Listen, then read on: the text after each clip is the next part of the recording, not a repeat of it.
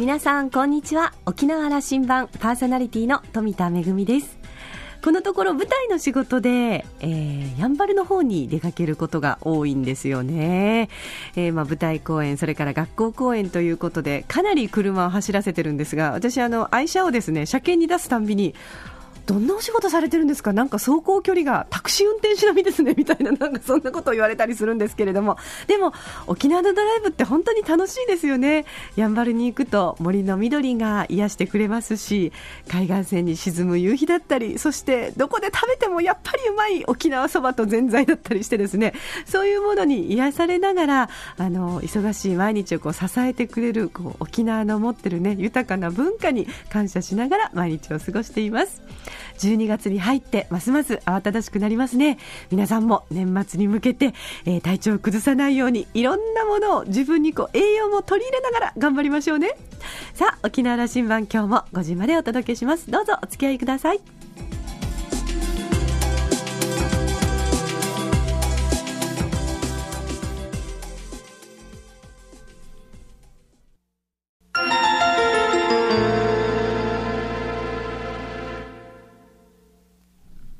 那覇空港のどこかにあると噂のコーラルラウンジ。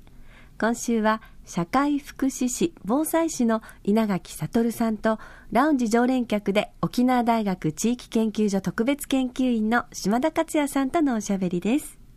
稲垣さんは1960年神戸市生まれ。大学卒業後毎日新聞の記者を経て約10年前に奥さんのふるさと沖縄に移住。そして自身が被災した阪神大震災での経験をもとに防災福祉の分野を専門として活動されています。それでは先週からのお二人のおしゃべりの続きをどうぞ。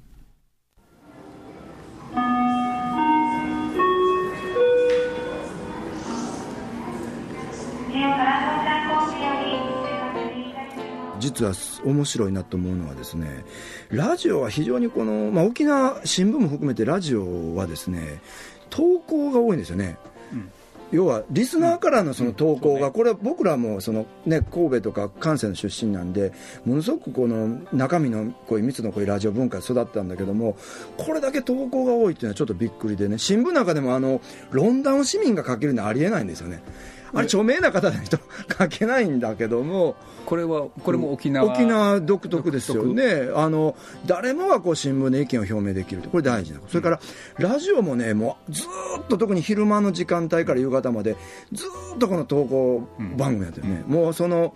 送られてきたことに対して、まあ、その紹介をして、まあ、少しコメントをつけて返すみたいな、これが非常に多いなと思うんですね。これはあの発信者側とそれから受信者側が非常に対等、うん、要は双方向型だと思うんですよね、うん、それを双方向型と言いますけど、ね、これでも、うん、あのラジオのメディアの方の作り手側が怠けてるということは言えませんか、いや、なんかね、あの怠けてるといえば確かにそうかも、そう怠けやすくなるよね、なるよ。なだからすぐにこの,、このリスナー依存になってしまうかもわかもう一つ思うのはね、これ、まあ、その僕ら関西の人間からちょっと見て思うことはですね、あの投稿ですね、たくさんあるし投稿番組はめちゃくちゃ多いから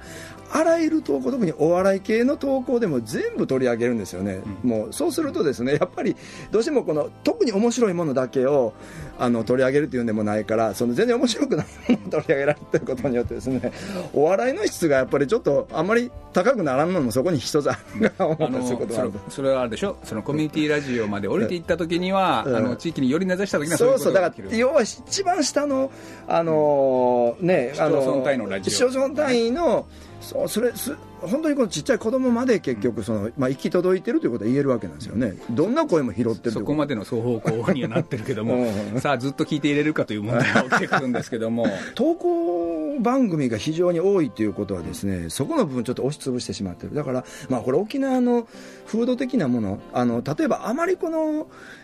この刺激的なことがこう言いづらいことがコミュニティが割とちっちゃかったりとかね、遅延血縁の割と強い地域なのであまりこのはっきりしたことが言いにくいということもあるんかなと思うんだけども、その自分たちの考え方をそうそう考え方とか意見とかをきちんと表明したりとか、あるいはそこでぶつけ合う、あるいはそれをあのアナウンサーの方とかあのナビゲーターの方がそういうことを今沖縄の社会でこういうことが問題だけどこれどうなんだみたいなことをなかなかちょっと言いづらいのがあるのかなっていう気がした日本社会全体がそうだと、うん、まあ、あの西洋に比べればそうだというふうに言われてるじゃないですか、アメリカなんかガンガンやってるでしょ、うそうですよね。日本全体がそうなんだけども、沖縄はそれにあの、うん、輪をかけてそんなムードは稲垣さんから見てある、ねうん、関西なんか割とねみんなガンガン言うんですよね。でアナウンサーとかねその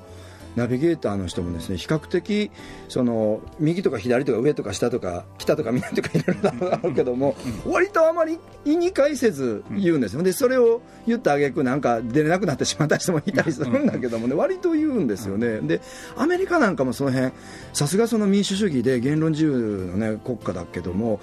ある人はこの A という B あの意見を言ったらですね必ず反対に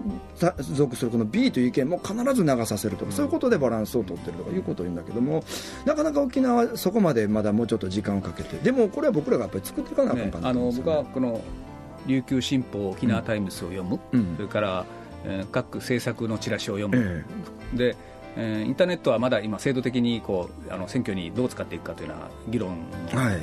ちょうどあの渦中なんで、なかなか使いこなしきれてないけど、まあ、それは使っていくでしょう、うん、しかしながらラジオの役割ありますよね。うん、そうですね。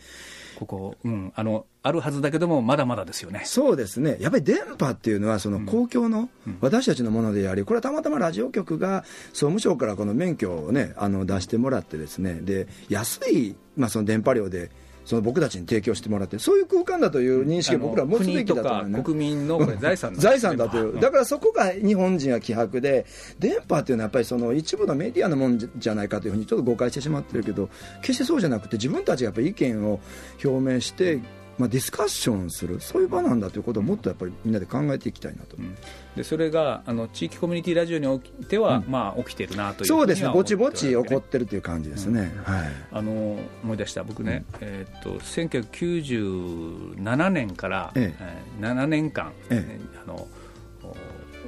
ケーブルテレビ局、はいはい、CN で、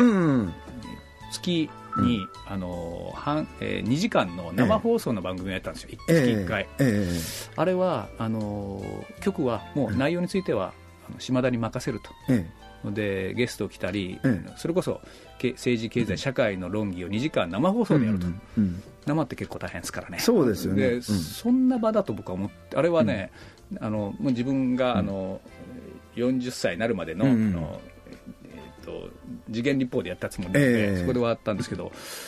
結構それが見られてたことがあって、うん、やっぱこの社会的な議論あのをあのメディアの上でやってくれということは、ニーズとしてあると思うんですそうですよね、アメリカ型ですよね、これってね、あのアメリカって、ね、本当にケーブルテレビを使って、あの、うん、アメリカって国土がめちゃくちゃ広いから、ケーブルテレビがめちゃくちゃね、この発展していてそこで市民は自由にこの番組を持ち込んで、放送してもらえる権利をもう国としてやっぱりこの推進しているようなんですね。でこれは例えばその局とかもほとんどそこにはもう感知しない、そのチェックをすると検閲してしまうので、チェックしないで流す、その代わり、さっき言ったみたいに、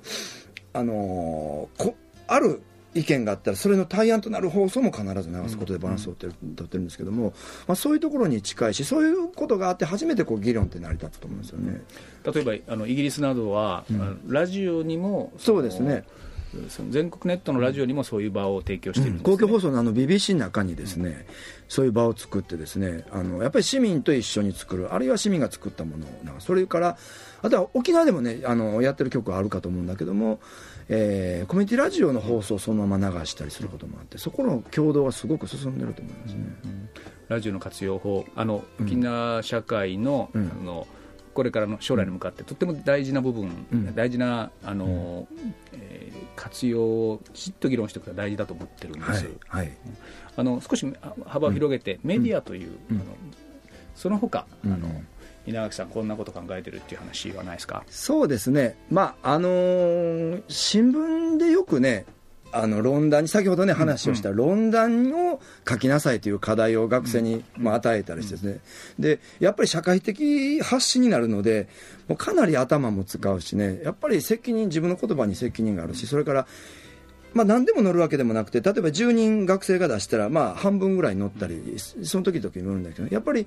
あの掲載してもらえたということは自分がやっぱりその一定の評価を、まあ、得ることができたということで非常に学生はそこを起点として伸びていくんですよね。そういうようなこう新聞とうまくタイアップしながらやっていくようなこともやったりいうようなことはしてますね、うん、あのメディアを活用して、うん、あの学生たちの成長につなが、つなげるということですね。そうですね、はい、でこれはあの学生っていうのはみんな自分たちがこれ新聞にそんなことを喋っていいのかっていう思いを持ってたりするんですよね。でこれは健常の学生ですらそうなんで障害を持ってる学生とかだったらもっともっと腰が引けてるんですね。これを、まあ、実際あの視覚に障害を持ってる学生たちにですねあのラジオに出てもらったりいうことで少し話をしてもらうと実はその自分たちのその普段思っている考えていることとか目が見えないということに対してなかなかそれをつあのいろんな社会に言っていく機会というのがないんだけど電波を通してこれを喋っていくことができるっていうのは自分たちにとってものすごくその自信にもなるしやっぱり自分たちの立場をすごくその伝えることができるという喜びがあるという。それともう一つは同じ立場にある、まあ、目の見えあの視覚に障害を持っている仲間とつながれる可能性を持っている。こういう意味でいろんな、まあ、その教育的効果もあったりあるいはそのエンパワーメントするような効果もあったりですね。非常にこれはあのメディアっていうのはその教育的あるいは社会的社会教育的というべきなのかな。そういうようなその機能を持ってるってすごく痛感する、電波の活用ですね。電波活用ですよね。まあね、メディアのよ良さ、これまでの既存のメディアの良さっていうのは、1対多っていうのがあったりしましたよね、パーソナルではなくて、で今そこが、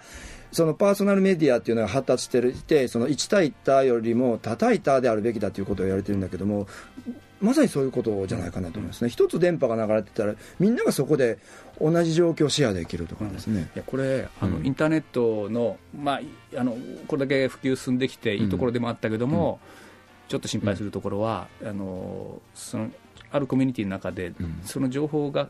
共有できないと、うん、逆にあのばらけてしまうという、ね、ここ、それ、コミュニティが維持できていかないということの心配を僕はするんですけども、はい、稲垣さん、そうそうですね。あのー、僕はインターネットの副作用って呼ぶんだけども。そうですよね。あのやっぱりあまりにもこの情報チャンネルが多いし、うん、それから裏の取れてない情報を選別していくことは非常に難しいですよね、どれだけその情報に信憑性があるのか、うん、みんなで食事してて、うん、あのね、学生たちというか、違うことをやってるという場合がある、うん、まあ、あれが象徴する話だ、うん、そうですよね。あのスマホにみんな向かってるという、そこでちょっと会話しろよという話だけど、それはありますよね。だからなんかそのなんていうんですかね、あまりにもそのパーソナルがあちこちにありすぎるような状況をちょっと作ってしまったことはあるかも、僕はそれをこう是正するというか、あの調整してくれるのが、地域 FM 局であったり、そう食えばこのラジオであったり、えー、それから先ほど話したあの、ケーブルテレビの機能を使った地域のあの、情報をこうあの一元化、共有できる仕組み系だと思うんですけどね、この辺の活用ね、そうですね、沖縄社会としてコミュニティ維持していかなきゃいけない、まあ、維持した方がいいに決まってるんで、この辺をあの僕はもう一息だと思ってそうですね、なんかそのあたりはね、ごめんなさい。あの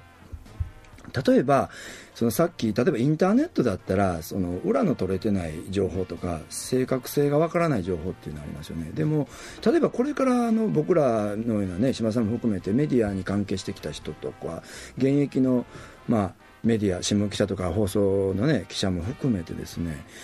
あのそういう市民が意見を発信しやすい表明しやすい場を作っていく。その例えば正確にこの情報を取ってきてそれをまあこの電波に載せる文字にしていく。その作業をですね教育する部分を、まあ、私たちそのプロとしてのその仕事をしてきた人間がサポートしていくようなことが、うん、まあ、一つこれからあってもいいかなと思いますね、ね、あの社会としてそこのところの重要性を、うん、あの認識を共有してね。共有してね、うん、だから本当にそのこれからはその市民ジャーナリズム、市民ラジオ市民テレビ市民新聞も必要なんだけどもそこにもう一一歩踏み込んで必要なのは市民ジャーナリズムっていうような、ね、ところが民主主義を本当に支えていこうと思ったらね大事なそこにはやっぱりプロのトレーニングを受けた人間がきちんとその情報伝達をどういうふうにすべきなのかということを市民社会の中でかかっていく、そういう場も作っていくのがいいのかなと思いますね。メディアを理解する、そうですね。これあの、メディアリテラシーという言い方もされるんですけども、ねそうですね、あの稲垣さんなりにメディアリテラシー、はい、語ってください。そうですね、なんかね、メディア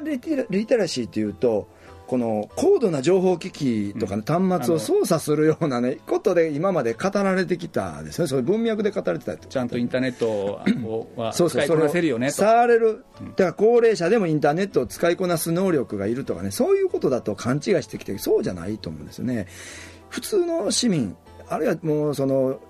いわゆる社会的マイノリティな人たちも含めてですね、誰もがきちんとこの意見を表明できる。その意見を表明するための、えー、例えばその能力を持つことであったり手段を持つことであったりそういったことがですねこれからのまあメディアリテラシーなんじゃないかなというふうに思いますよね。これあの140万県民がそのリテラシーの一つかさ上げすると、すごく意味を持って、ね、そうですねだから沖縄の社会っていうのは本当にこの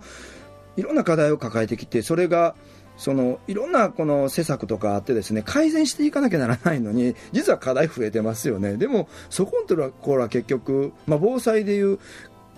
自助、共助、公助の公助に頼っていてはもうだめだということなんですね、やっぱり自助、共助で自分たちの力でそこを解決する、そのためには自分たちのその発信力とか情報収集力とかですね伝達力を上げていく、これが多分、一番ね、そのためにやっぱり、まあ、メディア教育、僕たちのような人間が関わって、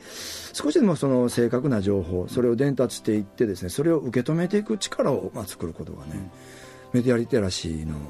まあ、一つの目的になるのかなそんな気もします。あのねいやあのメディアを30年ぐらい見てきたお互いとしては、グローバルグローバル化って言ったことと、それからこのローカリズムとこの大事さみたいなことをずっと、メディアは本当にそういうふうになってきましたね、あの人間使う側が、あるいはあの一人一人もそうだけども、社会として使う側が、グローバルな方も使いやすいし、ローカルの方も道具は揃ってきたなそうですよね、可能性は開けてきたし、これは多分インターネットがね、ここまで伸びてきたのが大きいですね、それによって既存のまあ既得権益という言い方もできるんですけども、その商業メディアがちょっと追い込まれてるっていうことも、まあ、いい方に作用してきてくれたら、これからいいかなと思うんですね、やっぱり勝手に勝手にならんぞとそうそうそう、だから新聞とかその放送が、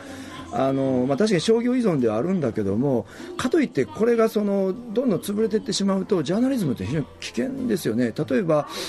離島も今離島なんかそうなってるかも分かんないけども地域にそういうきちんとその記者がいなくなる伝える人がいなくなると多分権力は腐敗しますよね堕落していくこういうことがあってはならないと思うそこでやっぱり市民がジャーナリズム力を持っていくことがすごく大事だと思いますね。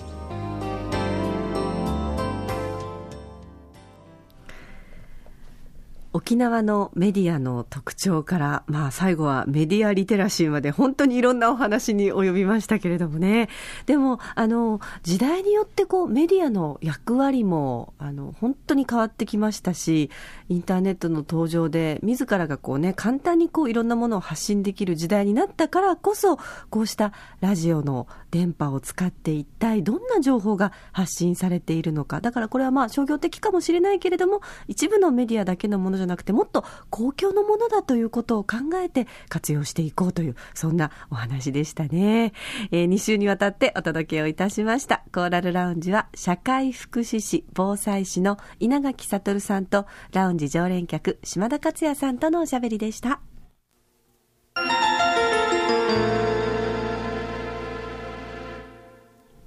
めぐみのあしゃぎだよりのコーナーです。いよいよあさってに迫りました舞台公演のお話です。えー、12月の3日、あさって平日火曜日ですけれども、えー、夜の7時から国立劇場沖縄小劇場で、えー、私富田が脚本演出を務めました作品、ぐんがち、くんがちの初演でございます。皆様、あの、これからまあ一生懸命ね、あの、公演を行っていきたいと思いますけども、初演っていうのは世界初演でございますからね、ぜひあの、お見逃しなき劇を、えー、今回はですね、立ち方6名、地方4名、全員男性キャストで、もう今をときめく男性舞踊家の皆さんと、そして音楽界からですね、えー、若手、中堅の皆様をお願いしまして、10名、もう本当にあの、実力派であり、そしてイケメン揃いの舞台ですよ。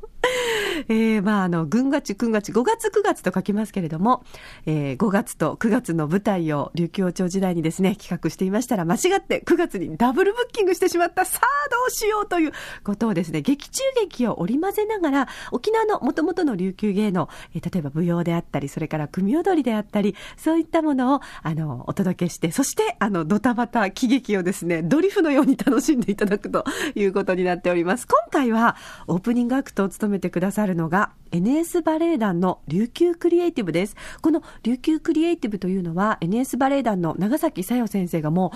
う20年来取り組んでいらっしゃるもので、あの西洋のバレエをまあ本当にこう沖縄に根付かせて、そしてあの沖縄の子供たちのね、本当にあの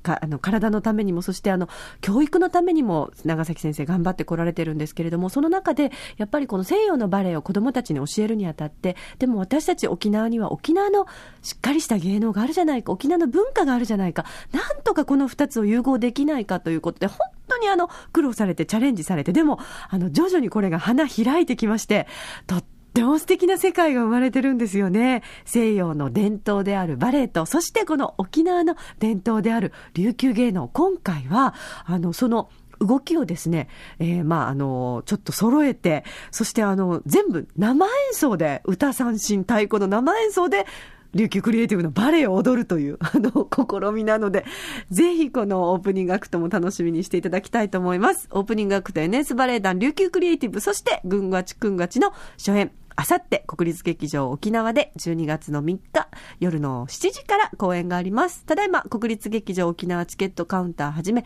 県内各プレイガイドでチケット発売中です。皆様ぜひ劇場でお会いしましょう。めぐみのあしゃぎだよりのコーナーでした。